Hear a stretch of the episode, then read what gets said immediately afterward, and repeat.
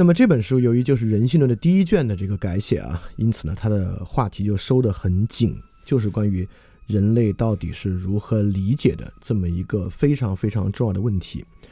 那么这个问题呢，从其实并不是修魔最开始引发的，就最开始呢，应该是约翰洛克。就洛约翰洛克呢，也有一本我们翻译为《人性论》的书。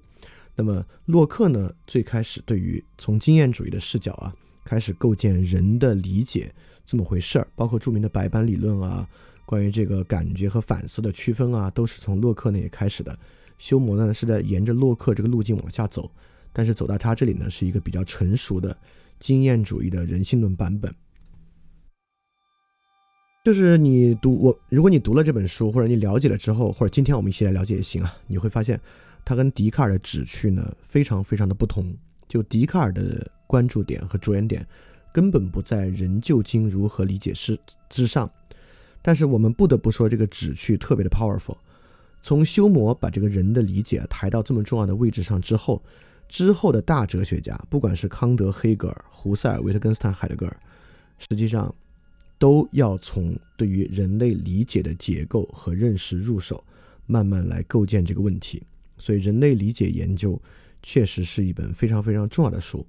我们现在就来看看这本书里到底说了什么，是什么内容导致修谟奠基和奠定了现代的政治制度和经济制度以及消极自由。休谟在这本书的一开始啊，就区分了两种哲学，或者说两种道德哲学。简单的来说呢，休谟认为有两种道德哲学，一种是古典道德哲学，尤其像是西塞罗那样的，也就是说，在休谟看来呢，他们是从诗和雄辩借来帮助，在讨论他们的题目，采取一种轻松简易的说法，并采用一种最能取悦想象、引发情感的方式来谈道德。那么对于修谟来讲呢，他自己当然是在走第二条路，就是以认识论的方式来讲这个道德哲学。他认为这个方式呢很不讨好，大家很不喜欢，但是具有特别重要的特点。他是这样讲的：因为直到现在，哲学还没有毫无争论的确立道德推论和批评的基础，它只是尽管谈论真与伪、罪与德、美与丑，可是又不能决定这些区分的来源。他们在从事于此种热烈工作时，是不曾被任何困难所阻止的。他们由特殊的例证进到概括的原则，并且再往前研究，达到了更概括的原则，一直等到达到那些原始的原则，他们才可以放心。因为在科学中，人类的好奇心在达到那些原则之后就不能再进了。也就是说，第一种方式啊，在修魔看起来都不科学。就第二种方式呢是比较科学的，就是从一个特殊到一般到抽象到最抽象到源头的原则的这个过程，而且到到达这些原则之后啊就不能再进了。这个是很有意思的一个想法。实际上我们知道物理学某种程度上呢是具有这样的性质的。一旦你到达这个东西的源头啊，像牛顿的年代，当牛顿把这个万有引力定律定下来之后呢，从万有引力定律再往前。至少在物理学这个路径之上就不必往前了，也不能再往前了，这是有基准的。但是从哲学、从伦理学来讲，不管从柏拉图还是亚里士多德，他们都很难，也就是说呢，很难在形而上学以外就道德这个问题找到某种第一因，找到一个不可以再往前的东西。在基督教里面当然可能会有啊。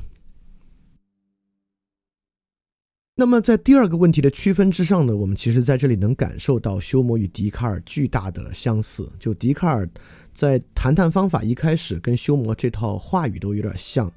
笛卡尔也说啊，我们曾经探求真理有两种方式，一种方式呢就是捡着一半拿这个概念就开始说，另外一种方式呢就是要去怀疑，要追溯它的源头，类似这样的方式。实际上呢，这个也是启蒙时代人们共通的一个目标。启蒙时代有一个特别重要的目标，就是大家希望去革除在思想和认识上的迷信，在革除思想和认识迷信的过程之中呢，去伪存真，能够找到真正有力的、真正具有合理性的知识，这个是启蒙运动一个特别重要的特征。但是呢，站在我们今天回看啊，有也不得不认为，就启蒙运动呢，可能是好心办坏事儿。休谟当然更是好心办坏事啊！休谟本人当然是一个谦谦君子，从他跟卢梭之间的，这个关系和纠葛就能够可见一斑。就休谟真是尽了一切可能性去帮助卢梭啊，即便是卢梭后来已经完完全全疯狂的转而攻击休谟的时候呢，实际上休谟对他也相当相当宽容啊。休谟绝对是一个呃非常非常和善的一位君子，呃，但是 反而其实在这里我们要看，呃，休谟认为有古典道德哲学和认识论的道德哲学。而他呢，在走上认识论道德哲学的道路，而卢梭呢，恰恰有一点点走这个古典道德哲学的道路，尤其是《艾洛丽丝和埃米尔》这个书，我们我们之后修魔这个讲完，我们下次就是卢梭，就是要去读一读埃米尔。所以说到那个时候呢，作为这两个同时代人啊，我们把他们俩之间做一个对比也非常非常重要，因为毕竟就是康德的纯粹理性批判从修魔这里呢。是得到了这个课题，而视角不是休谟的视角，而是卢梭的视角。因为卢梭真正教会了康德怎么关注人的问题嘛。所以说，我们今天先来看看休谟是怎么以他的所谓科学的方式去关注人的问题的。那我们刚才讲了，休谟作为牛顿之后的英大不列不列颠帝国的人，因此呢，他对于牛顿的方法是做了特别有意识的吸收。也就是说呢，他认为牛顿的方式特别好。嗯，他在这段说，呃，不过到后来，一个哲学家毕竟兴起来，依据最巧妙的推论，决定了各种行星的运转所依而进行的那些法则和力量。这当然说的就是牛顿，而且他也说人性的活动受到什么秘密的机括和原则所促进，这要用天文学家研究星球的方法去研究。也就是呢，他是跟随牛顿的方法去研究的，但是。对于牛顿洞悉的物理学原理呢，休谟本人啊却是否定的，因为休谟否定因果律嘛。一会儿我们会看他怎么否定因果律的。所以休谟根本否定我们可能能够知晓行星运转的方法。但是不管怎么说呢，牛顿的思考方式，休谟是继承者。这个思考方式可能有以下四个特点。第一个呢，就是从简单的假设开始，这个大家应该都比较熟悉。第二个呢，就是在简单的假设之上进行分析与合成。就是假设之后呢，我们就能够依据假设本身进行一些分类，分类之后呢，再依据逻辑进行合成。这样的话呢，我们就没有新添任何假设，在单一假设之上向前推进。第三个呢，就是一种机械的宇宙观，认为一切呢都是一种力学的想象。这个力学的想象呢，当然与我们今天的享乐主义啊关系很大。我们一会儿看啊。第四呢，就是一种因果链条的概念。就是在力学的角度上，一种因果链条的概念。我们先说说这个因果链条，因为如果大家对于因果这个问题还不是特别熟悉的话，可能对于这个词汇呢相对有点陌生，也不知道在这里引它是要指什么东西。最简单的来说啊，就是因果性可以有各式各样不同的因果性。你看，在笛卡尔那个地方，我们之前讲到过，对吧？什么东西是真实存在的呢？就是它的原因是完满的，是真实存在的。那么原因完满的，比如说三角形内角和是一百八十度，就是一种完满原因。基于解析几何呢，是一种完满的原因。这个完满的原因决定的那个结果的存在啊，它不是以因果链条的方式决定的，它是由这个原因本身的完备性决定的，对吧？也就是说，这个原因本身啊是完全的，是完满的，因此呢，那个结果就会产生。它当然中间可以以构筑因果链条的方式去传递，也可能存在，但是呢，这不是笛卡尔关注的重点。笛卡尔关注在那个原因的完满性上，而牛顿关注的是一个比笛卡尔纯粹的多的力学世界。在牛顿这个地方啊，这个传递关系变得非常重要，就是一个球碰撞另一个球，另一个球再往前碰撞另一个球。导致另一个球最后的运动啊，这前面一连串的前后相继的因果链条是非常非常重要的。而在这个修魔这个地方呢，对这个因果链条的把握和对这个因果链条的强调呢，是他的人类认识理论中非常重要的一环。这一环呢，当然也与今天我们对于大脑的认识大有关系。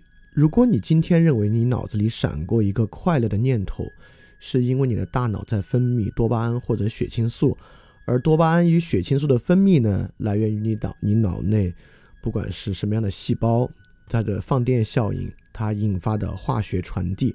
这个化学传递呢，又来源于你之前大脑内部的某个神经冲动，这个神经冲动呢，又来源于外部的一个刺激，等等等等等等的。也就是说，因果链条就是一种还原论的路径。凡是我们今天各种各样能够将人的意识行为或自然行为还原为力学关系的，实际上都是在沿着牛顿的方法往下谈。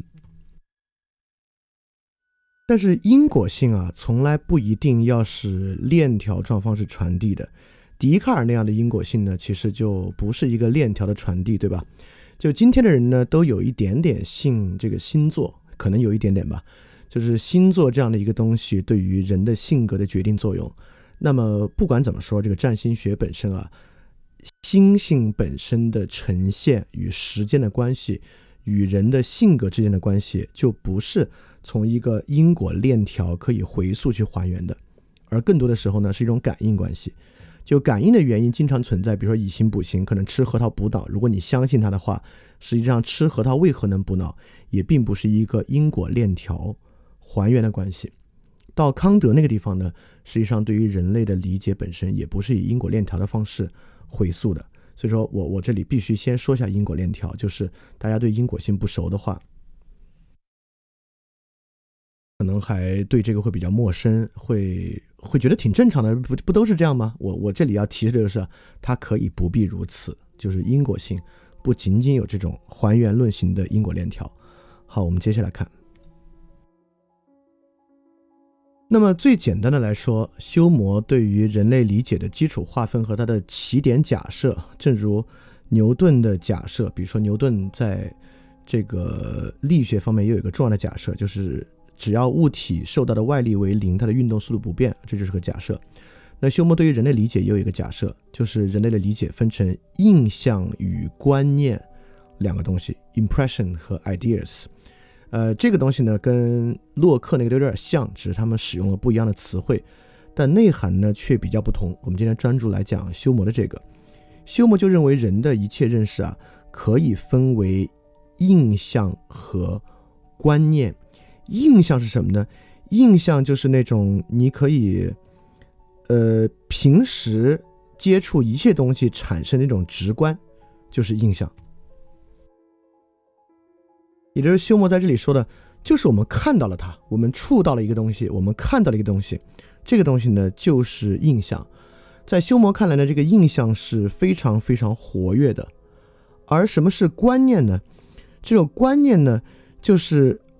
较不强烈、比较不活跃的一种知觉，比如思想和观念。所以，在这本书里面，如果你们读了，你们会发现，这个修魔经常在讲它是不是很活跃，是不是很有活力。因此呢，这是一种特别特别直观的力学假设。在这个地方呢，修魔就认为印象比观念要活跃、要直接。而观念呢，必须以印象作为基础。比如说，红色就是一个观念。在修魔看来，如果你没有看过红色的东西，你是不能够理解红色这个观念的。而红色这个观念带给你的活跃程度呢，远不如你直接看一个红色的东西要来的活跃。好，这里我们还可以引引之前的，也是对修魔来讲呢，呃，别人对你谦虚，你会产生一个印象，那个印象呢是快乐。就比比如别人在里面很谦逊，你就会很快乐。那个快乐感呢是很活跃的。当你把它上升为一个观念，这个观念叫做谦逊的时候呢，你想到谦逊，兴许也会想到那种快乐。但是那个快乐呢，就没有别人直接对你有谦逊行为的时候那种快乐要活跃。好，这就是修魔最基础的假设了啊，就是我们人类有很多观念，这些观念呢都是印象的结合。这个在所有人类举例子里面最爱举的例子就是独角兽，因为独角兽是明显我们自由产生的一个观念，但这个观念并不存在嘛，所以说很明显那是两种印象的一个结合，一个是我们对马的印象，一个是我们对于动物犄角的印象，这两个东西结合呢，成为了独角兽这样的动物。因此呢，正是因为这样的一些推论，我们就认为呢，观念必须以印象作为基础，如果没有印象呢，就没有观念。而且观念的力量呢，就远没有印象的力量强烈。印象呢，才是一个在力学上更强的一个力。而在牛顿世界里面呢，一个更强的力，当然就是一个更强的原因。所以说，修魔呢是希望构建一个以印象为源泉、以印象优先的世界。那么，这个其实今天我们听起来也并没有特别的奇怪，因为我们今天听到好多什么，尤其是我以前比较喜欢讲什么本真啊这类东西啊，也会觉得有点悬。快乐呢，看起来确实是个特别特别直观的东西。嗯，但是呢，不得不说啊，这个是对于一个柏拉图、亚里士多德式的世界一个巨大的反转和颠覆。这很重要啊，因为我们今天看起来觉得印象比观念要深刻，这个有点稀松平常。尤其是我们今天还特别喜欢去讲那种话，就尤尔·赫拉利在《人类简史》里面那个话，就是人就是一个能够编造概念、欺骗自己的生物。所以，我们今天对于观念本身有一种虚假的，呃，前提假设，这甚至有一点点深入人心了。但是不得不说呢，这个与柏拉图所设想的世界是大不同的。在柏拉图世界看来啊，就是一切存在物都是对于绝对理念的模仿。也就是说，最柏拉柏拉图爱举那个例子啊，一个真桌子是对桌子理念的模仿，而一张画桌子的画是对一个真桌子的模仿。所以这三个呢，在完满性上呢，是桌子的理念大于一个真桌子，大于一个画桌子的画。而修魔呢，刚好反过来，就我们的印象是最强烈和直观的，就是我们看到一个桌子啊，这个印象是最剧烈的。而我们把它变成桌子这个概念的时候呢，它实际上已经变淡了，是对这个印象本身的模仿。那你会觉得这有什么要紧啊？就是颠来倒去，颠来倒去，好像。没大区别，嗯，实际上有非常非常巨大的区别。在柏拉图世界里面啊，不管是人还是世界，都是理念的产物，是受到理念的统御的。因此，理念是这个世界真正的标准，不管是美的理念、善的理念。桌子理念、杯子的理念，当然这个后来大家反驳过啊，就维特根斯坦反驳，那说这个理念世界可真够拥挤的，有这么多理念在上面，这咱们暂且不谈。但是一个理念世界呢，整个人确实是以有理念，呃，人和世界都是由理念统御的。因此，所谓我们说啊，一个人理解自己，包括我们之前讲到过德尔菲神谕理解你自己，是来自于埃及神庙那句话，就人啊，你要理解神，因而你就理解了自己。这个理解神，就可以被看作这里理解理念。因此，在一个有理念的世界里面呢，不管是人对自己的理解，还是人对世界的理理解，那最基础的基准就是对这些理念的连通和理解是最重要的。但是，在一个修魔的世界里面呢，是没有这个理念存在的，就是世界对人产生印象，而这个呢是一个基础。因此呢，如果说一个人要理解他自己或理解世界，他应该理解什么呢？他要理解的就是这个印象。但是这个印象啊，在不同人之间应该是不同的。有的人力气大，觉得这个世界都轻飘飘的；有的人身子弱，觉得一切呢都很劳累，这是很有可能的。因此，印象呢是不同的。所以说，这个倒转啊，还不是说把话正着说和把话反着说的区别。修魔的这个倒转带来了啥呢？实际上，修魔带来了世俗世界的开端。也带来了纯粹个人主义在认识论上的开端。也就是说，在过去，我的印象是什么不重要，我能不能与理念相连，动用努斯与理念相连最重要。那么，在修魔这之后呢，我的印象，我怎么产生这个印象的，就变得非常非常重要了。因此呢，这确实是世俗的开端，是个人主义的开端，也可以说是相对主义的开端。印象的优先啊，是个非常非常 powerful 的东西。当我们今天在说啊，你有你的道理，他有他的道理，你有你对这个事情的好恶，他有他对这个事情的好恶，所以说最好的方式是文化多元主义。当我们这么说的时候呢，我们已经在接受一个无理念而印象优先的世界。而这里呢，我还想提示一点，在我们讲笛卡尔的时候啊，笛卡尔当然是相信理念的那种完备性。最后凝结出来的就是理念嘛，但是我们也发现啊，就笛卡尔那个理念呢，它是没有实质和内涵的，我猜笛卡尔也并不认为什么美啊、善啊存在。笛卡尔的那个理念呢，是一个抽象理念，就是说它是个完备性，对吧？就是完备性本身。那完备性在哪儿呢？那肯定不在原来的这些文字概念之上。这个完备性呢，更多是蕴含在数学之中。因此，在这个情况之下，笛卡尔的世界虽然假设有理念存在，但实际上它也并不像柏拉图的世界里面能够守住这些理念。所以在这一点上呢，修谟和笛卡尔所塑造这个世界啊，实际上是有点殊途同归的。那么这里呢，再往下一个印象优先的世界，修谟就开始怀疑了。这个怀疑我是用了引号啊，因为笛卡尔是怀疑论嘛，就是笛卡尔著名的“我思”，其实就是怀疑。修谟呢也有修谟的怀疑，这就是从完备性到印象的一个怀疑。这跟笛卡尔完全相反。在修谟这里呢，最值得怀疑的就是观念，在这里观念成为了最值得怀疑的东西。是这样说的：我们可以说，一切观念，尤其是抽象的观念，天然都是微弱的、暧昧的，人心并不能强固的把握它们。它们最容易和其他相似的观念混淆，而且在我们习用了任何一种名词以后，则它虽然没有任何清晰的意义，我们也容易想象它富有一种确定的观念。在另一方面，一切印象，也就是一切感觉，不论内部外部，都是强烈的、活跃的。它的界限较为精确而确定，而且在这方面，我们也不容易陷于错误之中。简单用今天的这个实际生活来说啊，就是爱这个东西呢，谁都把握不住。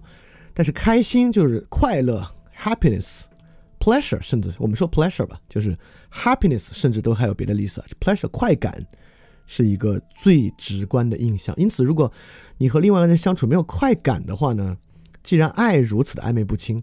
你就应该将用快感来统一你的生活，这可完全不是我为了让这个修魔显得很奇怪啊。事实上，修魔是很强的唯乐主义者，他还并不像那种斯多葛学派一样，虽然也强调快乐，但是老说什么精神快乐之类的。在修魔这儿，到精神快乐已经到值得怀疑的观念这个部分了。对这个角度上呢，笛卡尔跟修魔却是天天然的针锋相对，因为你看，笛卡尔相信啊人。能够确定的是什么呢？是主观明见性，对吧？就是一个观念。用休谟的话来讲啊，笛卡尔认为一个观念是不是完备的，像三加二等于五，像三角形内角和是一百八十度，这个东西呢是主观明见的。而印象，就笛卡尔往往使用梦来评价它，就是我们感觉到火炉啊、我们的手啊这些印象呢是虚妄的，是值得怀疑的。休谟恰恰相反，认为这些印象呢是具有主观明见性的。而反过来，这些观念呢，往往呢都是虚妄的。但你不得不说，他们俩其实说的都挺有道理，对吧？三加二等于五呢，确实非常的直观，包括什么圆的定义啊、线的定义啊。但反过来呢，这些直观的印象，冷、热、pleasure 等等等等的，确实也非常非常的直观。似乎他们俩说的都对。但我这里特别想问个问题啊，真的这个世界就是由观念和印象构成的吗？这个印象指的又是什么呢？啊，这个是我们下期节目主要要来讲的。下期节目我们就是要来分辨分辨这个印象，人啊到底是怎么产生印象和感觉的。好，我们下期来说。但是大家在这儿，因为如果我们像笛卡尔和休谟，我们就把这个世界分成印象和观念，那确实他们俩的方向都很有道理。为什么我们要去分辨这些观念和印象呢？就是因为他们俩在举例的时候，都各自选择了自己特别有利的例子，对吧？当修魔说印象、说观念的时候呢，他说正义、说道德、说爱，这些在我们看来啊，都是确实是挺挺挺挺虚的观念。当笛卡尔举观念例子呢，就是三角形内角啊等等这些，我们都非常明晰的几何观念。在说印象的时候呢，笛卡尔提出的是梦。梦我们也知道啊，也是产生印象的，确实挺虚。但一到修魔说印象呢，最主要的就是快乐与痛苦。那快乐与痛苦呢，我们感受就都很深。也就是说，就即便我们拿笛卡尔和修魔两个人互搏，就对于印象和观念啊，实际上都能找到诸多反例。因此，下一期呢，我们值得好好来说一下印象和感觉的问题。在这一点上呢，我们确实可以最容易看出理性主义与经验主义的区别。对笛卡尔来说啊，没有原因的东西是不存在的，就是一个东西如果没有完备性的原因做支撑，它是不存在的。对于经验主义者修谟来说呢，没有印象的东西是不存在的，尤其是这个修谟的前辈，就是著名的这个贝克莱，存在即是被感知，这个就是最彻彻底底的没有印象的东西不存在了，也就是存在就是被感知嘛，凡未被感知到无印象东西就是不存在，这个比修谟还要更极端，嗯，这是彻彻底底的主观唯心主义，对，那么，呃，这就是理性主义与经验主义特别大的区别，就如果我要。去再总结一下呢？理性主义对世界啊，当然有一个疑惑。理性主义的疑惑就是这些毫无来由的印象，你都说不出来原因。这印象从哪儿来？不管是快乐还是痛苦，还是你的视觉印象，比如说你插一插一根筷子到水里边，这个筷子弯折了，你都说不出来原因。你为什么要轻信这些印象呢？对吧？这是。理性主义者对世界的疑惑听起来很有道理，那经验主义者也有疑惑，这些毫无由来的概念，什么美、善、真、道德，都没有直观的印象做支撑，为什么大家还能够言之凿凿的讨论这些概念，在讨论些啥呢？那这样的一个疑惑呢，看起来也挺有道理。那那这问题就很很关键了，那留下来的是什么呢？那既然这两个。疑惑和怀疑都很有道理，那真正留下来的东西，那个我们能够保证的东西是什么呢？你看啊，我们在讲笛卡尔那期其实讲过，笛卡尔取消了托马斯阿奎那理论中的一个张力，就是理念世界与实质世界的一个张力。我们发现，在理念世界与实质世界张力之中，笛卡尔选择取消了实质世界。而修谟呢，选择取消了理念世界，因此呢，它就变成了纯粹的主观与纯粹的客观，听起来呢都还有点合理性。因此，如果今天到这里，你会觉得，哎呦，这两个东西听着都好合理。但是如果不是他们俩，还能如何呢？到底什么才是真正存在的？到底什么才是真正能确保的呢？我我还是想在这里提一嘴，呃，也就是我们之前讲那个努斯。也就是说，在在人的所有感觉之中，凡这感觉无法与理念相连，则不存在。就是说，纯粹的理念存不存在不知道，纯粹的感觉存不存在我们也不知道。但我们真正能知道存在的，就是能够与理念相连的直观感受是存在的。也就是说，在阿奎那所讲那个张力，理念世界与实质世界张力之中那个东西，凡我们的直观感受能够与理念世界相连，我们就能够确定它的存在。好，我我这个东西我们不在这里多讲啊，我们到维特根斯坦和海德格尔的的地方大有时间去讲这个观点，就是这种真是怎么呈现的。但是在这里呢，我避免大家就卡在这了，觉得他们俩都说的很有道理。那还有可能性是啥呢？还有可能性就是这个。好，修魔提出了观念是值得怀疑的啊，之后呢，修魔就开始从这个。逻辑的角度来解构观念了，他解构的路线是这样的：修魔进一步推论啊，观念世界存在互相联系，但观念间的联系只有三种。他这里没有谈印象了，因为修谟的主要工作呢就是去解构观念，形如笛卡尔主要工作呢是琢磨去写经验为什么值得怀疑，修谟呢琢磨主要是写观念为什么值得怀疑。在这里呢，修谟认为观念有三种联系到一起的方式。一种叫相似，一种叫接近，一种呢叫因果。这个三分法我觉得非常欠考虑，但是 anyway，休谟最主要要讲因果，所以今天时间也有限，这三分法为什么有点轻巧？我们这里先不说，我们就着重在因果上来讲。那么在观念上呢，修谟进一步做了一个区分，你看这就是牛顿方法分析法，进一步区分了两种观念。一个呢，就是观念是纯观念，就观念的关系，relation of ideas。比如说，一个纯粹数学的观念，一个纯粹几何的观念，这些呢，纯粹观念之间是有联系的，对吧？第二呢，就是与实际的事情有关的观念，就是被修谟称为这个 matter of fact 的问题。那比如说，燕子低飞要下雨，就是一个实际事情的关联。它未必是个因果性关联啊，但是呢，它就是一个基于 matter of fact 的关联，两种观念，下雨观念与燕子一种飞行姿态观念的结合。修谟进一步论证呢，在实际 matter of fact 之上，一切理论就一切观念的连接都是基于因果的，即便是相似和接近，也是基于因果的。这个我们呢，我们暂时略过。我们着重要来理解的是，修谟为什么认为因果就并不存在？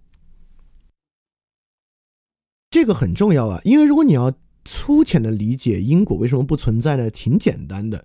也就是归纳法呢，永远你就算是做了一亿次实验，找了全世界的所有白天鹅来看，你也不能知道全世界有没有黑天鹅，对吧？你下一个就是黑天鹅，你只要不能穷举，就不是一个完成完整的归纳。你要最简单理解，就是因为这个原因，因果不存在。但是如果就这么理解呢，修谟接下来对于人性的推论和政治经济制度的推论呢，就没连上。所以说。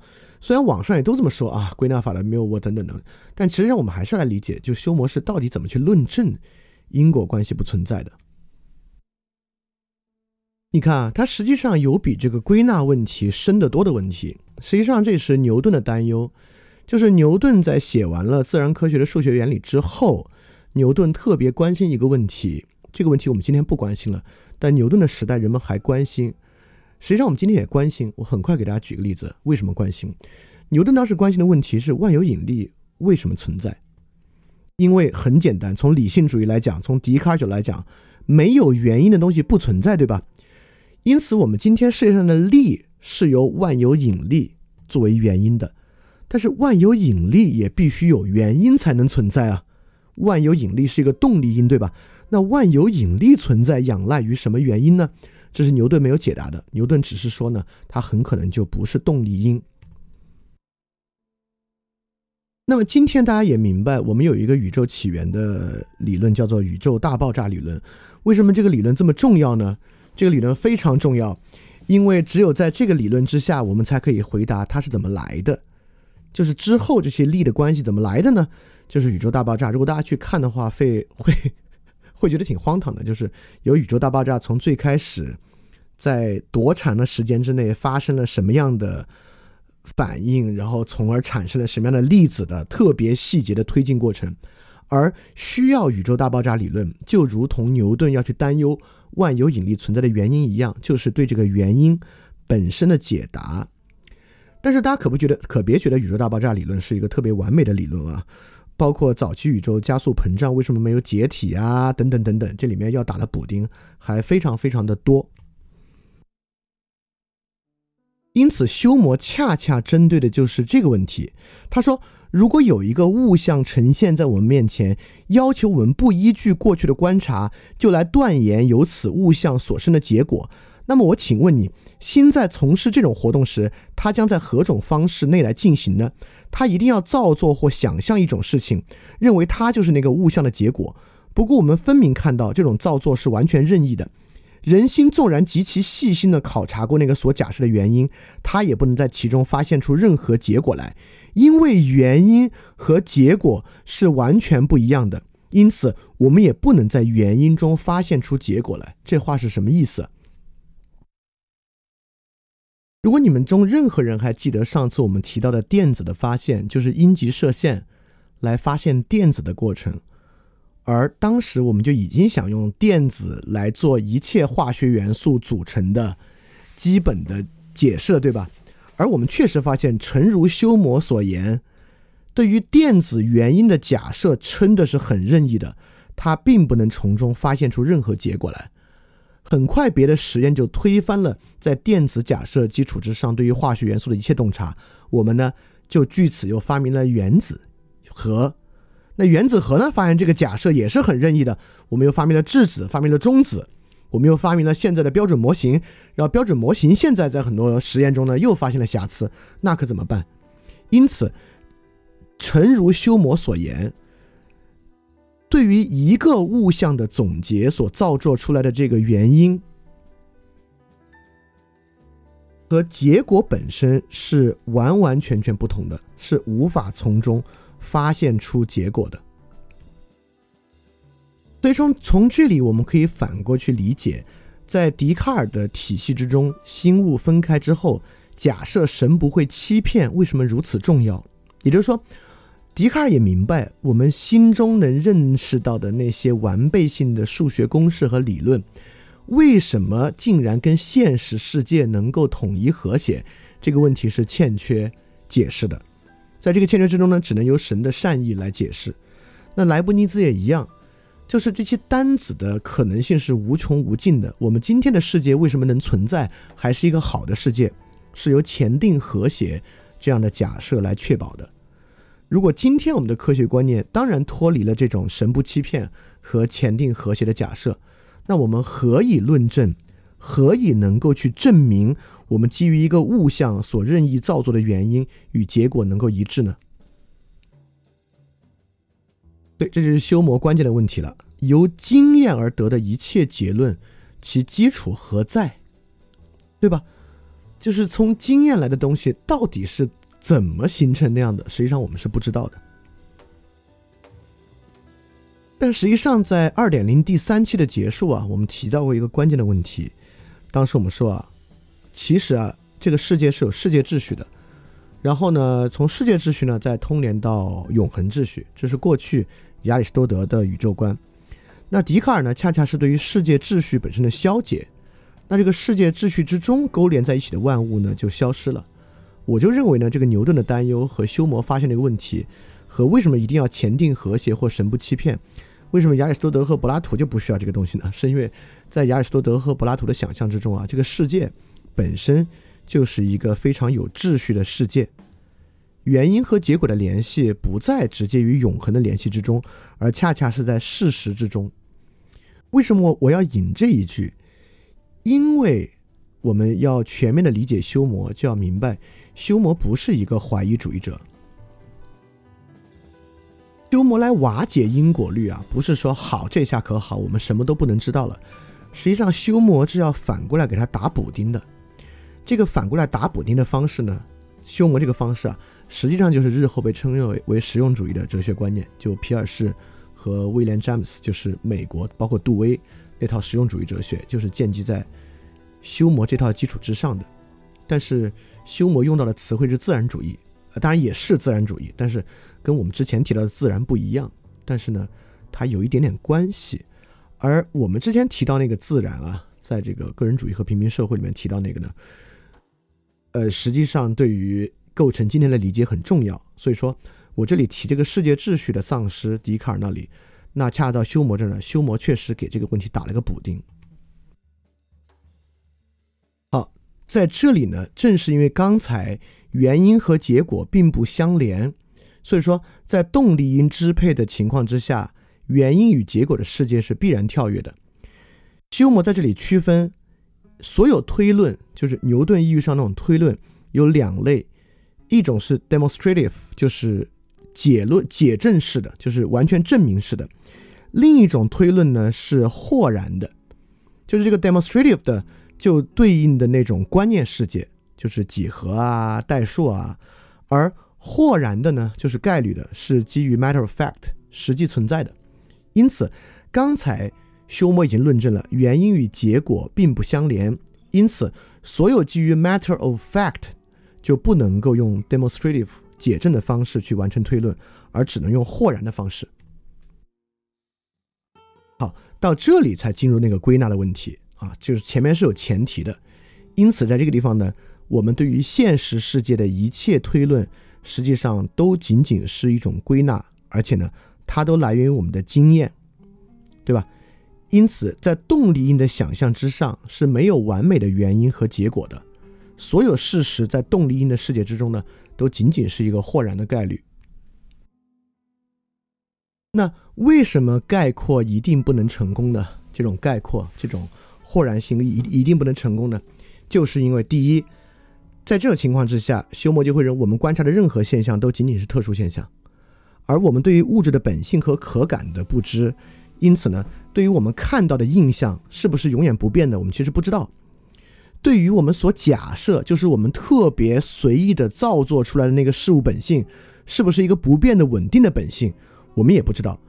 那个稳定性在过去，在笛卡尔和莱布尼兹那个地方啊，是用这种信念去完成的。但休谟是个无神论者，是不相信这些信念的，因此呢，这种稳定性也并不存在。所以说，就形成了实际上今天在物质科学研究方面的一个结果，就这个过程是永远没有尽头的。也就是说，我们永远在一种要么实验错了，要么我们想象建模错了这个事儿上。如果实验做错了呢，就是修魔说的那个可感性质我们把握不住；如果那个想象错了呢，就是修魔说的对于所谓的秘密本性我们把握不住。因此，在这个情况之下呢，这个事实的概率性啊，就会让这个探究过程永无结果，是没有百分之百的确定的可能的。这个还和那个测不准原理不是不是一回事儿啊。这个这个是一个纯粹逻辑上的东西，而但是呢，确实对于因果性是一个特别巨大的挑战。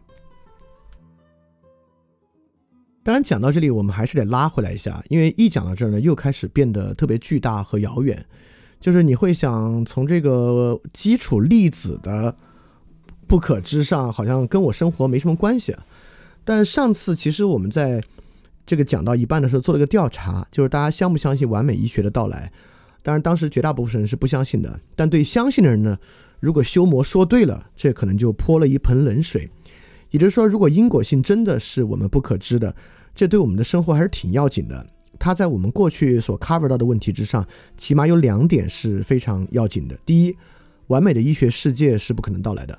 第二，由于因和果的联系被打断了，所以依靠那种笛卡尔撞球的方式取得想要的结果啊，呃，类似于精益创业啊，不断试错啊，实际上是没有道理的，是不可能的。所以说。依靠有限的尝试就一定能够达到结果，在这里呢是不可能的。如果你仔细想想的话，如果依靠有限尝试达到结果，这个被打断了，实际上对于我们做事的基础信念是有特别特别巨大的影响的。当然，修魔不是这个意思，因此修魔呢开始为这个东西打我刚才说的那个补丁。因为推到刚才那个地方啊，当因果性彻底被，尤其是理性建构的因果性彻底被修魔打断之后，看似我们已经进入到完全不可知论的世界了。所以有人误解修魔是一个不可知论者，实际不是。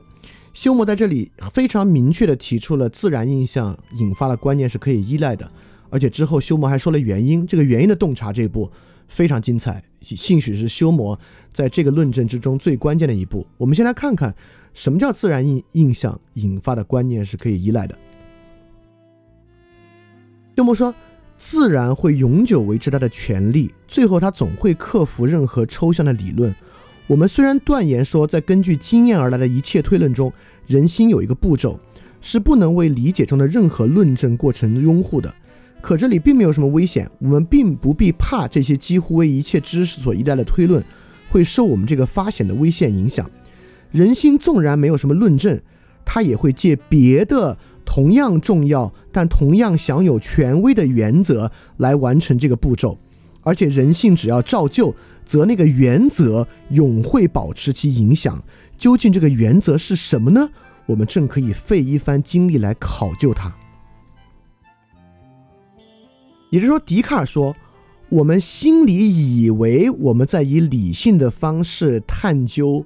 那个本源和探究原因，但是他论证了理性靠不住，原因不存在，但并没有什么危险，是因为我们就还按这个方式来做，在我们自己所意料的之外，会有一个别的同样重要、同样有权威的原则来完成这个步骤。这个步骤是什么呢？就是修魔推论中特别重要的一步。我们以为的是理性，但实际上是我们的一个习惯。也就是说，当我们通过归纳的方式总结出了一个原则原理的时候，修魔的意思是说，我们以为在我们内心进行的是一个理性的推论，但理性的推论是靠不住的，但并不代表这个理解的过程靠不住。是因为修魔实际洞察这个理解的过程，并不是一个理性的推论，而是什么呢？而是一个习惯，是一个内在的习惯。这个习惯本身有特别重要的能够对确定性的保证，是我们自己不知道的，是什么呢？就是这个习惯是自然的，自然在永久维持它的权利。好，这是一种自然主义啊，这与我讲的那个自然主义确实还不是一种自然主义。但是我们也发现，在这儿，休谟也打了一个补丁。笛卡尔的补丁呢是上帝不欺骗，莱布尼茨的补丁呢是前定和谐，休谟的补丁呢就是人类理解习惯符合自然，符合的是什么自然的呢？符合的是这个东西。在你读到这段的时候啊，你还以为在读尼格马可伦理学呢，就感觉这个修谟怎么这么实践主义啊，对吧？他这里说，一个人纵然年轻而没有经验，他也会在人类的事物和形式方面，凭借观察得到许多概括的正确的公理。不过，我们必须承认，一个人如果把这些公理拿来应用，那他极容易陷于错误。只有在长久的时间和进一步的经验，把这些公理扩大。并教给他那些以那些公理适当的应用法，他才能慢慢的避免错误。从这一点上啊，这种经验的观点看起来特别的亚里士多德，但是我们在这里要说，他与亚里士多德讲的是完完全全不一样的。呃，不一样在哪儿呢？不一样就在于亚里士多德可不认为这种经验本身是个习惯，在亚里士多德看来啊，人获得的所有经验，它本身也是理性理智的一部分。他或者也不光是理性与感性的两分法，所有这些经验实际上促使人们不断的锻炼了他的努斯，但努斯啊，在笛卡尔那里没有了，在修谟这里也没有。因此，为什么经验可以带来错误的避免，在修谟这里不是一个理智的过程和一个人主动意识的过程，而是什么呢？而是一种本能。也就是修谟说。因此，习惯就是人生最大的指导。只有这条原则可以使我们的经验有益于我们，并且使我们期待将来有类似过去的一串事情发生。如果没有经验的影响，那我们除了当下呈现于记忆和感官的事情之外，完全不知道别的事情。我们将永远不会知道如何使用自己的手段来达到我们的目的。所以说，在修魔看来，经验和习惯会构成一个人真正做事的基础。基准，它可能被人理解为理性，理解为原则，但实际上起效的不是理解和因果，不存在。真正起效的就是这个经验形成的习惯，而理性只是这习惯里的一条。你会形成在经验的作用之下，形成很多很多不同的习惯。对修魔看上去啊像是实践论，但实际上不是。修魔这个呢，是一种纯粹的功利主义和态度。修魔认可好和坏一定会形成我们的印象，经验和本能是人不可避免的。就像修魔说，所有这些作用都是一种自然的本能，它不是思想和理解的任何推论或过程所能够产生或阻止的。也就是说，修魔兴许不认可洛克所说的人是一块白板。在修谟看来，人是有一个鲜艳的先天能力的，但绝对不是笛卡尔所说的人先天的能够去把握完备性的道理和完备性的形式框架。人的这个先天能力是不自知的，也就是他们面对外部世界，通过印象形成经验，凝结成习惯，转化成本能的这套能力。对修谟据此呢，还论述了信念。什么叫我们讲的信念？在修谟看来啊，信念就是有经验作为基础的本能。就这些东西呢，你有长期的经验作为基础，它就形成了信念。这些经验是什么呢？说到底，经验就是快乐和痛苦所形成的印象。对修谟慢慢一步一步瓦解了因果律，瓦解了理性之后，并没有带来一个完全不可知和不可行动的世界。修谟反过来树立了一套本能反射形成习惯的这么一套。颇有演化论意味的说法，刚好在这里，我们可以开始理解到底什么是在英国经验主义条件之下的功利主义是啥意思。你看，修谟这个补丁打到啊，已经开始直接使用预定的和谐这样一个特别特别莱布尼兹的词汇了。他说，在这里我们就看到，在自然的途径和观念的缠连之间，有一种预定的和谐。控制自然途径的一些力量，最是我们完全不能知晓的。可是我们看见，我们的思想和构想正和自然的前一种作品在同样的程序中进行着。这个东西是有一点点道理的。我们今天我们知道，今天绝大多数人在自己的脑海里都有一套一套从经验所凝结下来的观念。但你要说，所有这些人是不是每个人都特别有理性，特别会利用笛卡尔的方式去探究世界？实际上根本不是。就笛卡尔那套怀疑方法，既不可能也不可行。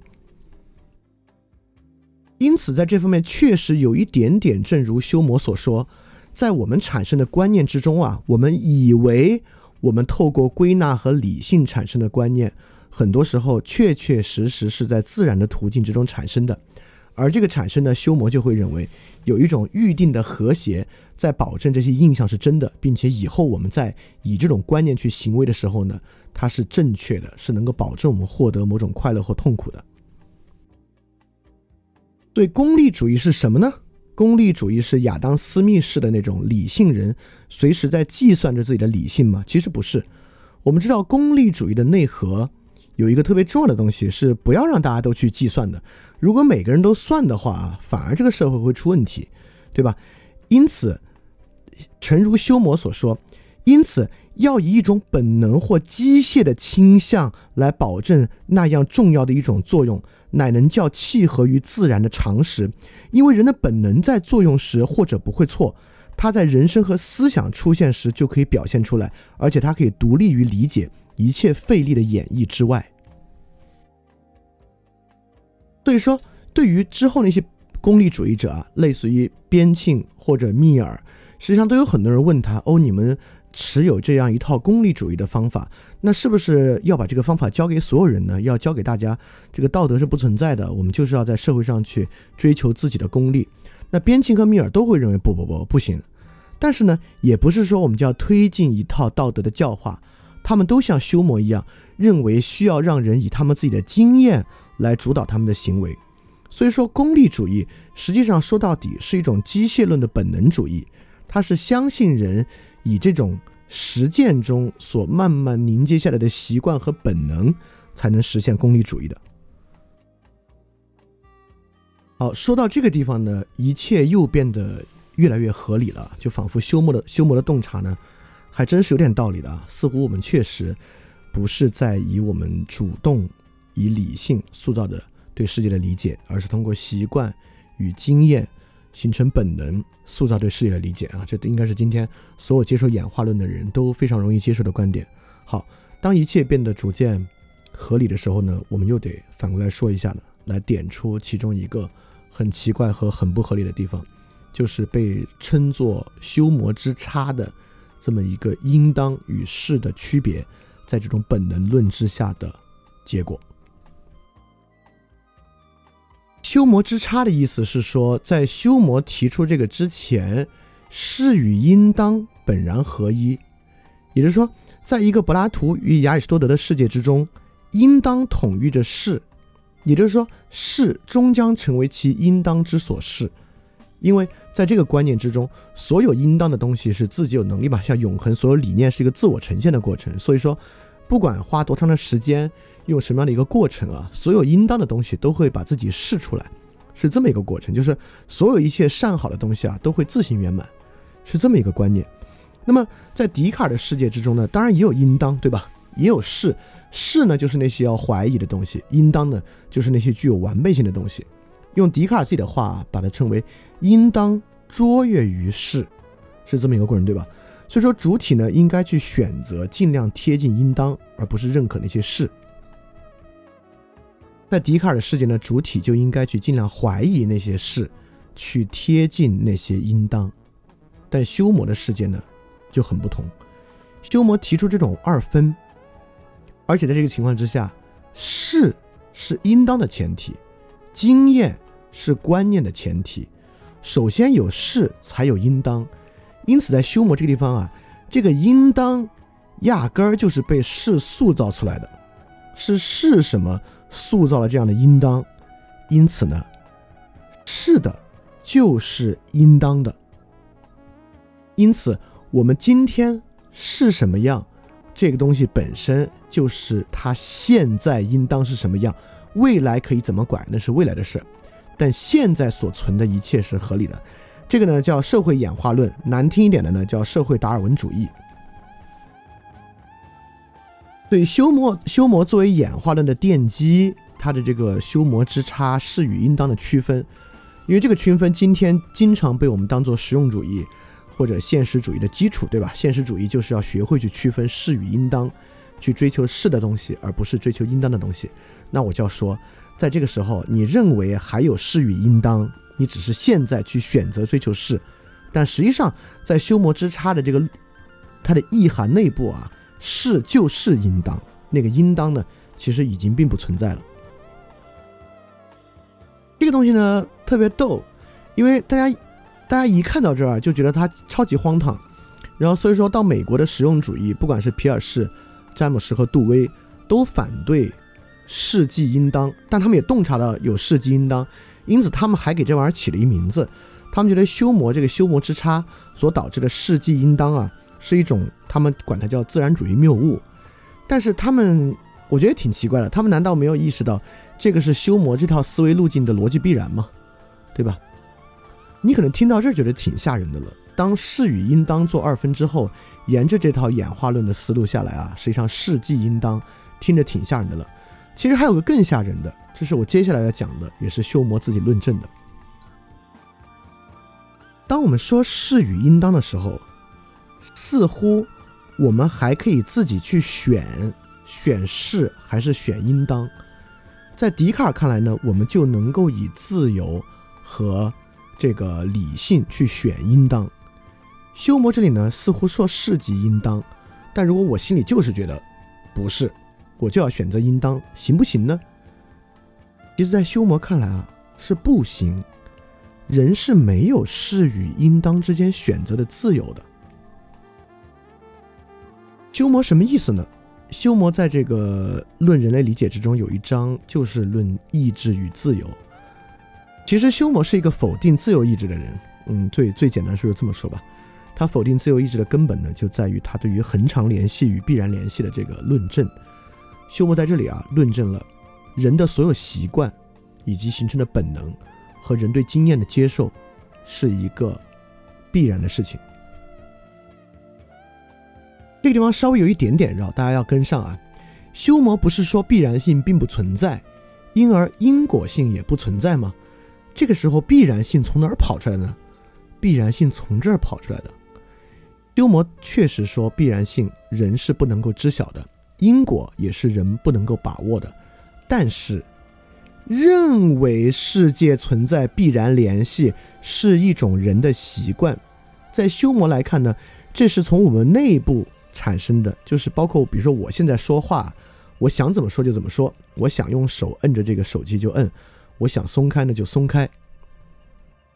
修摩认为，从这种印象之中，人生出了一种对于意志必然性的追求。也就是说，为什么人会有必然性的习惯，是从人的内部生出来的。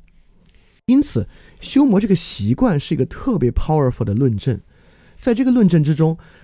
虽然人把握不住必然性，但是必然性也是人的一种习惯。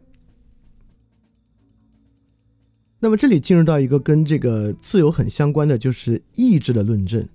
修魔呢继续沿着他这个往下去论证了，就是意志本身呢是一个印象，因为如果意志真的存在，人真的有自由的话，真正存在的是这个印象，而不是观念嘛。因此，如果而且。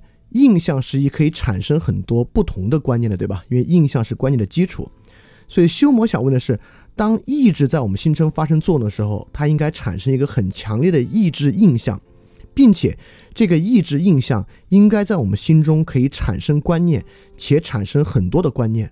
如果没有这个过程的话，反过来意志就并不存在。因此，修魔是以这个方式来论证意志不存在的。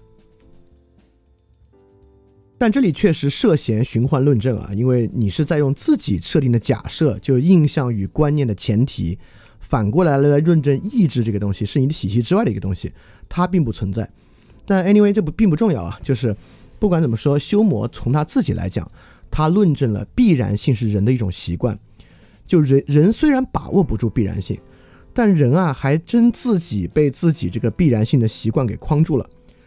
不仅如此，这种必然性的习惯，修魔还要去论证，它是有一种预定和谐的自然在前面的。是什么呢？就是必然联系虽然只是人的一个习惯，但恒常联系却是一种强烈的自然印象。这是什么意思啊？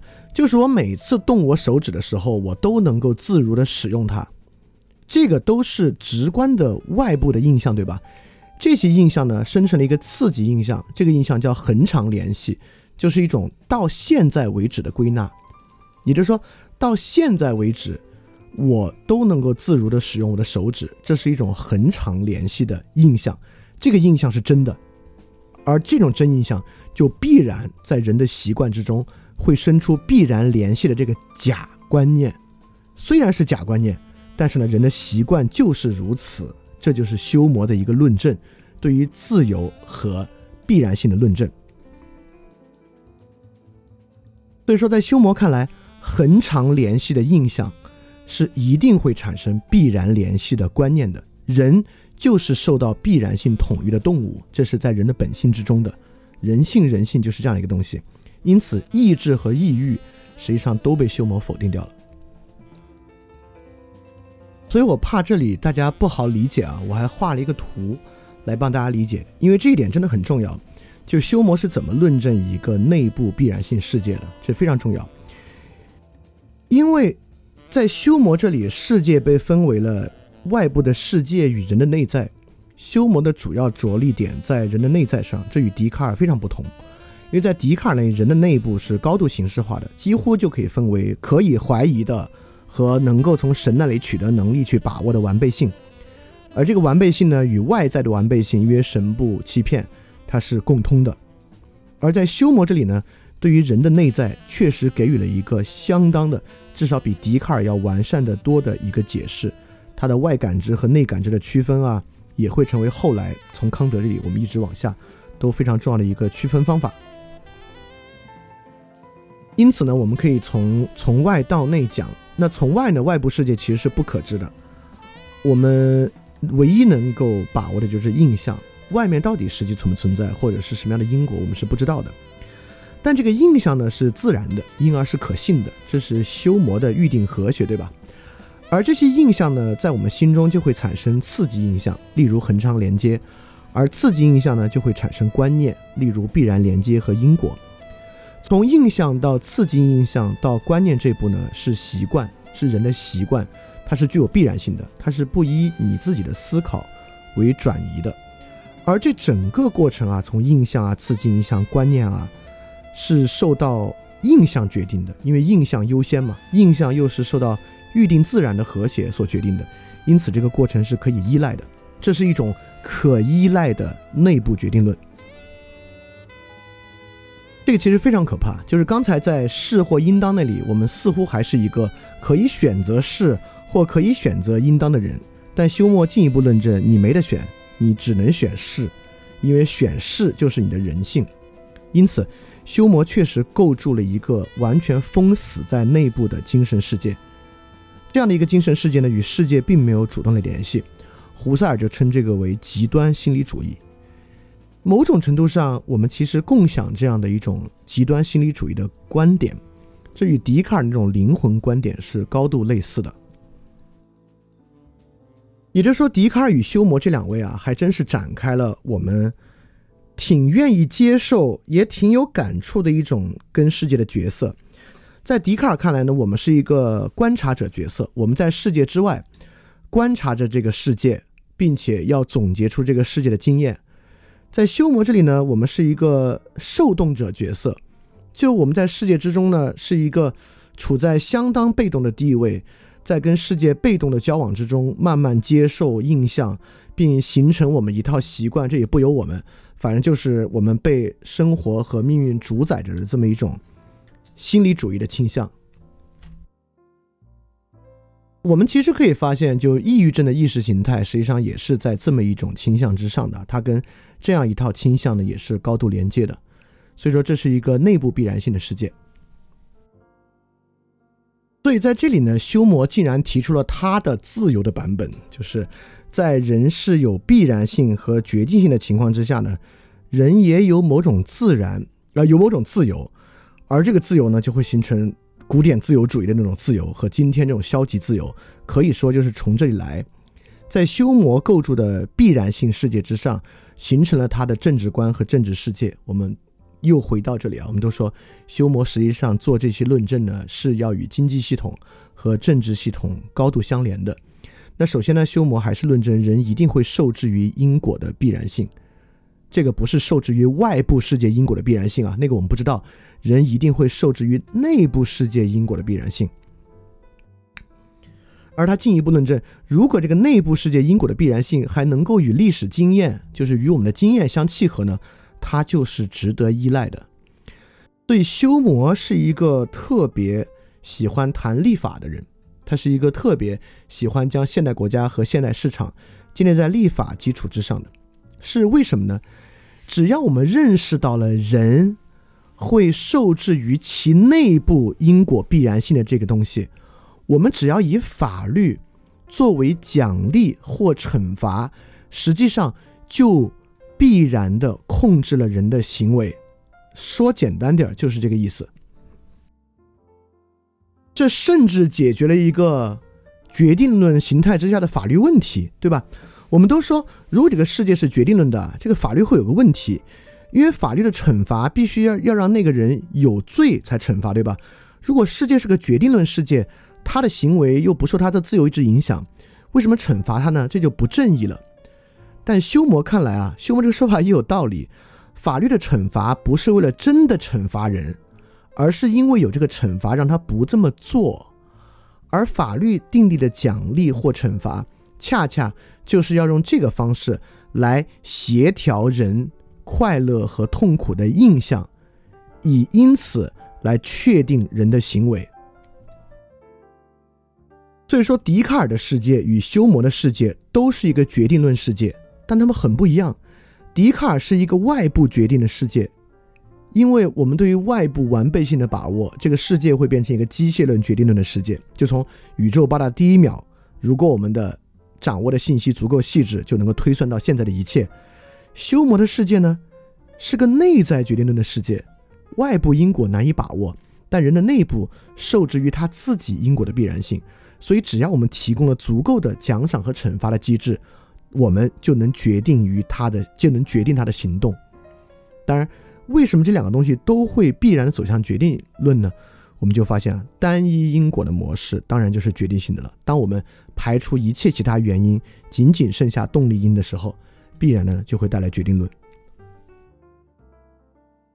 而在这个决定论世界之中呢，笛卡尔的世界，人控制自己不可能，因为你自己是受到外部定律支配的。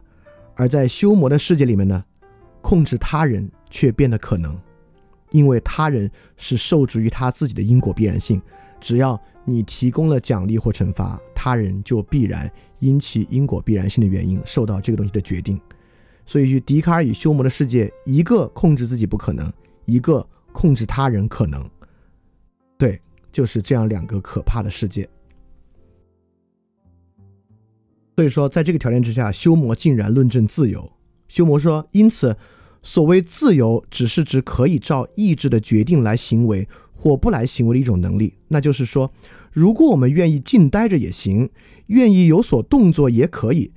这种假设的自由是普遍被人们认为是属于个人的，只要它不是一个求，一个欲求，只要它不在罗网之中。因此，在这里并没有什么可争辩的题目。”因此，修魔完完全全接受了一套消极自由。这话是什么意思呢？其实，在我看来，修魔想说的就是，自由啊，就是将人充分的暴露在快乐和痛苦的印象之中，来促使他自身的必然性的本能在快乐和痛苦中做选择，而不是去干涉，给他人设定一个他应该做什么的目标。如果我们足够遵从自然。就把人充分的暴露在快乐和痛苦之中，让他自己的习惯和本能去运转，这就是最好的。当然，这个与亚当·斯密在某种程度之上达成了某种基于自由市场的共识，这也是现代自由观念的形成。所以说，又由于自然，由于自然印象跟道德的关系啊，就是我们最开始说的，休谟说这个正义不正义呢是快乐痛苦定的，这个骄傲还是谦卑呢是快乐痛苦定的。所以在这个情况之下，所构筑起来的这个经济秩序和政治秩序呢，实际上也是一种决定论的秩序。听起来有点怪，对吧？听起来修魔像是一个这个一个政治狂人，一个有点奇奇怪怪的政治倾向的人。但在那个时候呢，并不奇怪，并不奇怪的原因在这儿，在修魔之前的时代，由于唯名论的存在，因此认为人没有自由意志，就是一个被动接受外部秩序的这么一个情况，实际上还是一个很好接受的概念。而在唯名论那么一个类于类似于暴君一样的神的世界之中啊，其实我们勾勒出的是一个更可怕的、不可预知的。唯有使用坚实信仰，才可以接纳一切痛苦的社会。因此，修魔这里论证的是一个虽然没有自由意志，虽然会受到快乐与痛苦的控制，但是呢，由于这个预定自然和谐的原因，它还是能够在一个相对好的秩序之中。在这个情况之下，已经不是一个特别离经叛道的东西了。你想啊，在霍布斯那里，虽然人有自由意志，但是人的自由意志是个坏意志，对吧？他们要彼此之间无休止的征战。我们依然需要一个利维坦一样的政府去管理他们，以强权的方式去管理他们。因此，在那个时候呢，就今天这个听起来特别离经叛道，就是这个是什么消极自由啊？这不就是我们消极自由的目的是控制人和为他施予枷锁吗？但在修魔的时代呢，在最早期自由主义那里啊，这个东西确实听起来没有那么奇怪，也没有那么可怕。但是在今天呢，它就变得很可怕。可怕之处是在于。我们今天一边强调的个人主义，一边强调的每个人对于自己生活和命运的把握，已经成为了一种我们非常习惯的日常的叙事。但是，会不会实际在意识形态的深处，和我们自己实际在与工作对应的过程中，与我们生活中的人对应的过程中，我们实际上还是走在修魔所说的这么一个以快乐和痛苦控制他人的路径之上？因为如果如此的话，那我们与修魔这套说法的唯一区别就在于，我们在用口头表述的时候，更加强调我们自己的自由意志和对自己的把握。实际上，这个东西是不存在的。那么，这是一个进步还是一个退步，我就不好说了。大家想一想，就基于这样的消极自由主义，看起来是不受他人打扰，却实际上是受到必然的快乐与痛苦追求奖赏。和追求对痛苦逃避的支配，那这个东西还是一种自由吗？还是说它是一个挺可怕的东西？这是我们想要的吗？所以我们最后要问的问题，到底我们最后留下的问题，也是我们下一期要去展开的。但这里我们去推进一下，就是什么是感觉，什么是印象？我们要如何克服一个修魔的世界？因为在我看来，比起笛卡尔呈现的那种世界啊。修魔其实筑起了一个更坚实的牢笼，修魔筑起了一个我们更容易去理解、更容易去深陷其中的一种对于世界的理解方式。当然，这也说明了，如果我们对于人的理解有更深的探究，它永远是更有利、更有利的。修魔提供这个模式之所以如此 powerful，就是因为它比起笛卡尔更尊重对于人的内在世界的细致探究，而这种细致探究最后呈现出来这套说法。这套理论，这套言辞，确实是比笛卡尔那个更加的 powerful。那首先呢，关于什么是感觉和印象，笛卡尔和休谟本身就能够呈现出一种一点点互驳的关系。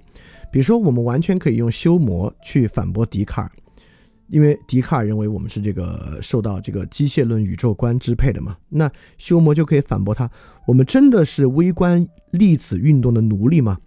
我们有没有任何时候产生过自己受到外部物质所决定和牵引的印象？如果没有这样的一个印象的话，我没有感受到我受到微观粒子运动的决定的印象的话，为什么要去相信这样一个理论呢？那同样，笛卡尔可以反过来去反驳休谟，就说我们从来没有搞混过快乐和痛苦吗？有没有不能被快乐和痛苦所定义的东西呢？有没有即便可以定义，但是也是喜忧参半、难以区分的一种印象呢？快乐和痛苦何以可以完整的还原为我们的行为呢？按照笛卡尔来讲，我们一样可以对这样一个受到快乐和痛苦支配的世界给予一种笛卡尔式的怀疑。当然，这两个呢都是从呃哲学论证上的一个思维游戏。就我我觉得真正挺重要的几个问题，我也自问自答了三个，留下了一个来做下次我们的一个探究。那这三个我要说出来，都是与我们去克服一个修魔世界非常非常关键的。第一个就是我们今天确实很多时候混淆对于快乐的追求。我们说，呃，见义勇为的人啊，雷锋啊，赖宁啊，也是追求快乐。因为有人拿吃饭当快乐，有人拿帮助他人当快乐，那也是追求快乐。谁都是追求快乐。因此，我要说，为什么不可以将奉献行为当做追求快乐呢？这不是一种道义上的要求，而实际上，我们去想，在奉献行为之中，尤其是比较危急、短期的需要快速反应的行为之中，主体其实往往并没有思考响应他人需求以及自己快不快乐这个事儿。在这个情况之下，尤其是有时候，即便我们并没有实质帮助他人，而当我们仅仅在网上看到他人一些不快的经历而产生痛苦的时候，为什么我们还要看呢？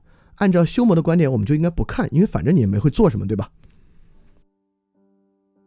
所以说，如果说有本能的话，看起来同理心有时候似乎是一个比趋利避害更深的本能，这个本能。似乎可以让我们在很多时候都跳过趋利避害本身的计算和在内心的平衡与他人的这个算计，来促使我们产生一些或短或快的行为。虽然它本身也并不带来什么快乐。因此，在这个情况之下，确实不不可以将奉献行为当做一种快乐追求，因为很多时候奉献行为的决策过程并不是思考的，这个过程也并没有形成某种追求快乐的习惯。那第二个就是为什么印象可能是不真的，不管是快乐还是痛苦，还是自尊等等等等的，在修魔那边呢，这个就是最鲜活、最强烈的东西了。但我们也知道，强烈的情绪很可能是不真的。为什么印象可能是不真的呢？就是因为印象对人来讲，从来不是一个被动的反应，就是我们对一个事情产生什么样的印象，不是被决定的。它并不像修魔所说，它是一个特表浅的被决定的东西。原因就是在修魔那里，在英国经验主义者那里，他们愿意举例的印象总是我们感受一个桌子，但实际上很多时候我们产生的印象跟感受一个桌子有非常非常巨大的区别，尤其是对他人产生印象和自己产生印象的时候，尤其是当时间的想象被牵涉进入之后，我们对什么东西具有什么样的印象？从来也都与我们的预期和期待相关，所以说，当时间为我们赋予某种前向的创造力的时候，印象从来不是像洛克所说的，像是一面镜子一样，它在如实的反映外部的一些特征。从来，印象对人来讲都是一个具有创造性的东西。既然有创造性，就有任意性，所以它也可真可假。第三个重要性的问题，我们今天就是一个缺乏形式音的世界，是一个仅仅只有动力音的世界。那为什么形式音应当存在呢？是不是存在我不知道啊。我们现在就说应不应当这个问题。为什么形式音应当存在呢？因为我们刚才论证了，当形式音不存在的时候，一定是决定论的。这个决定论就是两个方向：要么外部决定论，外部的机械决定论；要么进入修魔的世界，一种内部习惯的决定论。所以说。如果形式因不存在，我们就必须接受一个或笛卡尔或休谟或外或内的决定论世界。我不喜欢，所以说在这个情况之下，不管形式因是不是存在，那形式因呢，应当存在，应当被我们感知和理解。好，最后一个问题是留给大家自己去想的。呃，我之后也会发到小程序里面，大家可以去那里做征集。就是，当然可能电台里面好多人不知道小程序啊，大家在微信里面搜搜索“翻店”，就可以搜到小程序。那小程序里面第三个互动征集会发到里面。我们何时产生关于了自我的印象？这个非常重要。为什么呢？是因为在笛卡尔那个地方啊，自我我思故我在，它是一个理性推断，而我思的怀疑就是一个基础的完备性形式。因此，笛卡尔并没有关于自我的印象，而有关于自我的理性推论。而在修魔这里呢，我们也不产生对于自我的印象，而是产生对于外界事物的印象，不管是快乐啊、痛苦啊、桌子啊、红色啊的印象。如果我们真的在什么时候产生了关于自我的强烈印象，这也许是。我们可以突破笛卡尔世界和修魔世界的一个关键，而大家可以想想我们之前所讲的，尤其是海德格尔啊，那就是一个旺盛的，包括齐克果，包括尼采，如何产生自我印象的过程，对吧？大家可以从那边获得一些启发，来想想这个问题。好，今天我最后还要讲的一句就是，不管是笛卡尔和修谟他们所论证的这个世界，都是关注一种符合论的真。也就是说，笛卡尔认为他描述了某种世界符合实际情况的真相，休谟也同样，他认为他符描述了一种符合实际人真实理解世界的习惯和模式。就他们的这个真，都是一种符合论的真，而我们更在意的永远是这个问题，就真假的问题，符合论并不重要，就是他们所勾画出来这个世界是你想要的世界吗？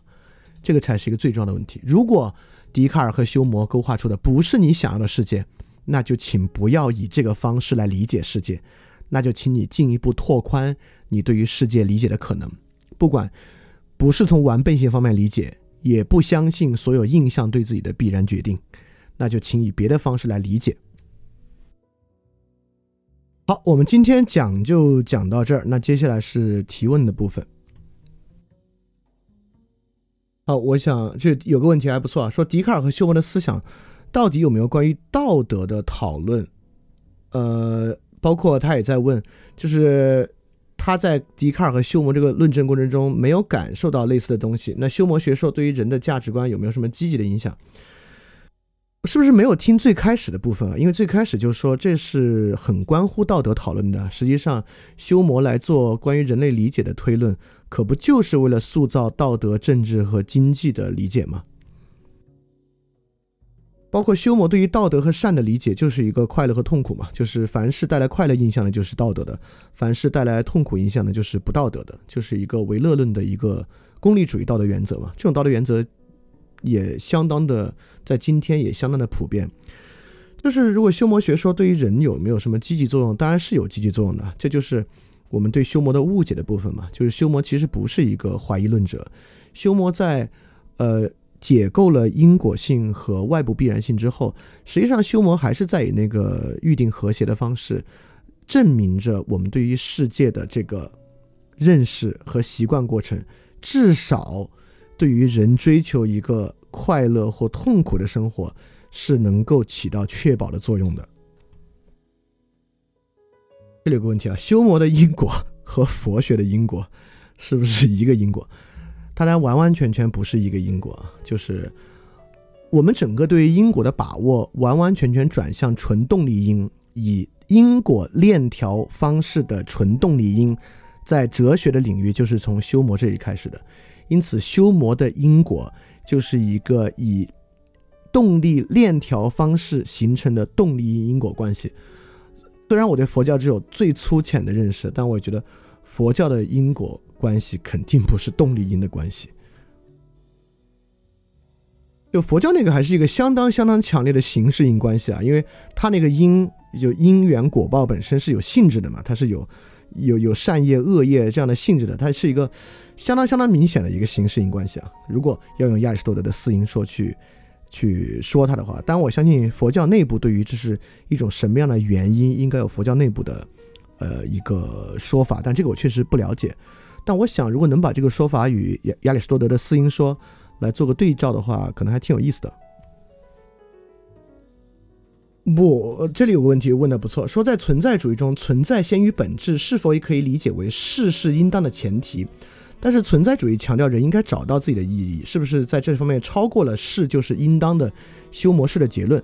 我认为存在主义并不是说是是应当的前提，因为这个存在先于本质啊，那这个存在本身的本质是什么呢？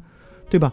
这个存在先于本质是个蛮复杂的东西，但至少从海德格尔那里来说啊，那么海德格尔说，此在领会存在的方式，即是此在存在的方式。它如何领会存在呢？它就如何存在。因此，存在先于本质，在海德格尔这里，其实恰恰是一种应当的自由。也就是说，你应当如何理解，你就可以如何试起来。当然，这是一个相当尼采的看法。所以说，从这个角度来看啊，就存在主义并不强调事是应当的前提。在从尼采到海德格尔这个路径之中，恰恰是应当是是的前提，因为你如何领会存在，你便如何存在，就可以把这个本质试出来。啊，这里有个问题听啊，说修谟的自然主义以及前定和谐，是不是其实是承认了神存自外部世界有目的的说法？这个是不是有所矛盾？你看，莱布尼兹的前定和谐理论为什么是一个对外部世界的前定和谐？是因为那个和谐不是以人的印象为转移的，那是以某种理念上的善为主导的。而修谟这种预定，就自然的预定和谐，为什么与某种神或外部没关系呢？这个和谐最后的对象是人的印象，也就是说，它能够让印象保持持续和稳定。它的和谐在于这儿。第一，它的和谐像……哎，这地方问的好，我其实里面没讲到。这个和谐像笛卡尔那个完备性一样，其实是个形式框架。这个和谐保持的是啥呢？保持的是这个印象相继产生的稳定性。所以说。这个地方的预定和谐啊，与外部世界的目的实际上是没有关系的。它确保的，就是虽然你没有把握住因果，而且你的那个对于必然性的理解是错的，但是你下次这么做呢，还是跟你上次一样。它确保的是这个东西，所以不是一个外部的，恰恰是一个内部的东西。啊，这里有个问题啊，说修魔讲的自然和谐是不是本质上是一种独断论？那我就要说，这个比起笛卡尔那种因果独断论呢，确实往前走了一步。往前走了哪一步呢？就这个自然和谐，在我们的生活中还真是有经验作为基础的。也就是说，呃，从逻辑上，修魔确实驳斥了因果律。但是我们汽车也造出来了，飞机也造出来了，也都还挺稳定的在运转。那说明我们虽然确实不可能把握住因果。但好像我们也确实达成了某种稳定性，因此呢，这个稳定性说明在这之中其实有一种内外印象的和谐关系，可能是真的存在的。它因它没有那么独断，没有像三加二等于五，因此我们的认识就能对外部世界有某种契合。这个独断论要好得多。好，这个问题啊，说笛卡尔那套观念和笛卡尔的这个。比如说，第一哲学沉思啊，它是去观察世界、总结世界的目的。那修魔这套东西的动机是什么？哎，修魔这套动机呢，就是刚才说的，如何塑造一个良好的社会秩序。因为彼时的苏格兰虽然说识字率非常高，但在欧洲也是一个相当贫困的国家。他们刚刚并入到英格兰，形成这个不列颠帝国。实际上，那个时候苏格兰是一派需要去发展的势头。就所以当时的根本动机就是如何能塑造出一个好的政治制度、经济制度，这个是修谟做人性探究的根本原因。这个呢，跟霍布斯到洛克到修谟这个地方的整体关切也是一脉相承的。好，那今天也回答了不少问题了，那我们今天就到这里结束。那大家接下来有问题在群里面，我们可以继续讨论。那希望今天我我不知道今天这个节目会不会有一点点深或怎么样啊？那大家在群里面或者在各个平台下面也可以留言。那如果真的太深，我以后想办法可以把它，嗯，想办法能不能讲得更清楚，甚至我们用更长的集数来讲，也都是有可能的。那今天的节目就到这里，大家要记得敢于去相信，加油！非常感谢你收听本节目。如果希望每周一加入微信群，跟我们一起学习，提出问题，看到每次分享的 keynote，可以微信添加“想借 Joy Share”，想借的拼音 x i n g j i e，Joy Share j o y s h a r e，并说牛津通识读本，就可以被我们拉入群中，每周一起学习了。欢迎你来。嘿，你是不是也听了不少我们的节目呢？如果你跟我们一样，觉得这个节目还不错，可能也挺重要。如果能让更多人听到，虽然可能效果不大，也可能会让这个社会变得好一点点吧。所以说，呃，干脆去转发一下好吗？让更多的人可能听到这个节目，我们来试试它会产生什么样的效果吧。谢谢你的转发。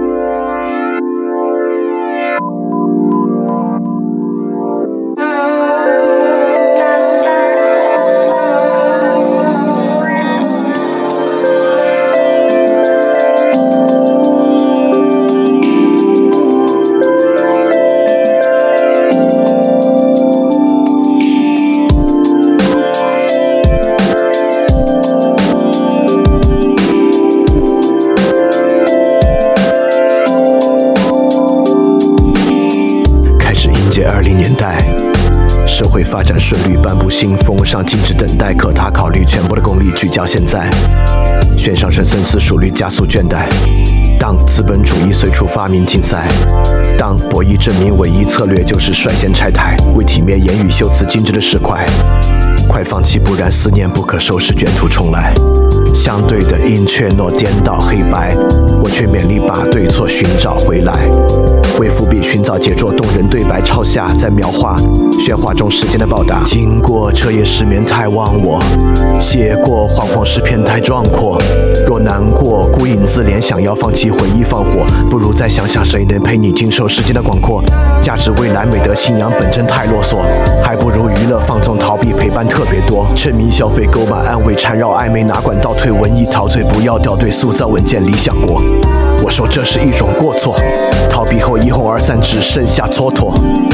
时代精神鼓吹着懦弱，不如来化繁为简，从头来过。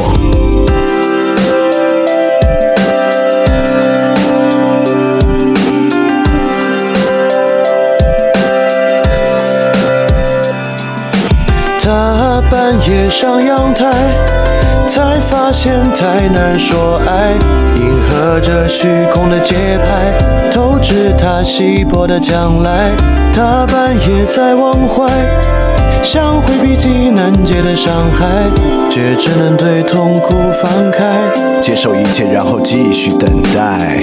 等待是种脆弱姿态，内心澎湃，但却只能雪藏期待。接受那结局在你能耐之外。还不能因此担心只会失败，说要保证必然成功都是一种虚妄，它让人专注危机，只想将其全部避让。谁能抵过教育蔓延内源的巨浪？不如来持守信念，和我歌唱。他半夜上阳台，记得他全部的可爱，不管他惊喜何在，只等待时间的前来。他半夜在感慨。人轻易触目的伤怀，恐惧症无所不在，如何能对待等待？他半夜在阳台，独自在练习对白，寻找等待蕴含的姿态，将原因全部解开。他半夜在感怀。回到有时间的时代，只对美和声仰赖，不管他何时再来。相对的一切诺颠倒黑白，我却勉力把对错寻找回来。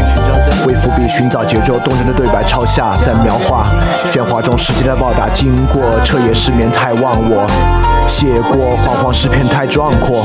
若难过孤影自怜，想要放弃回忆放火，不如再想想谁能陪你经受时间再广阔。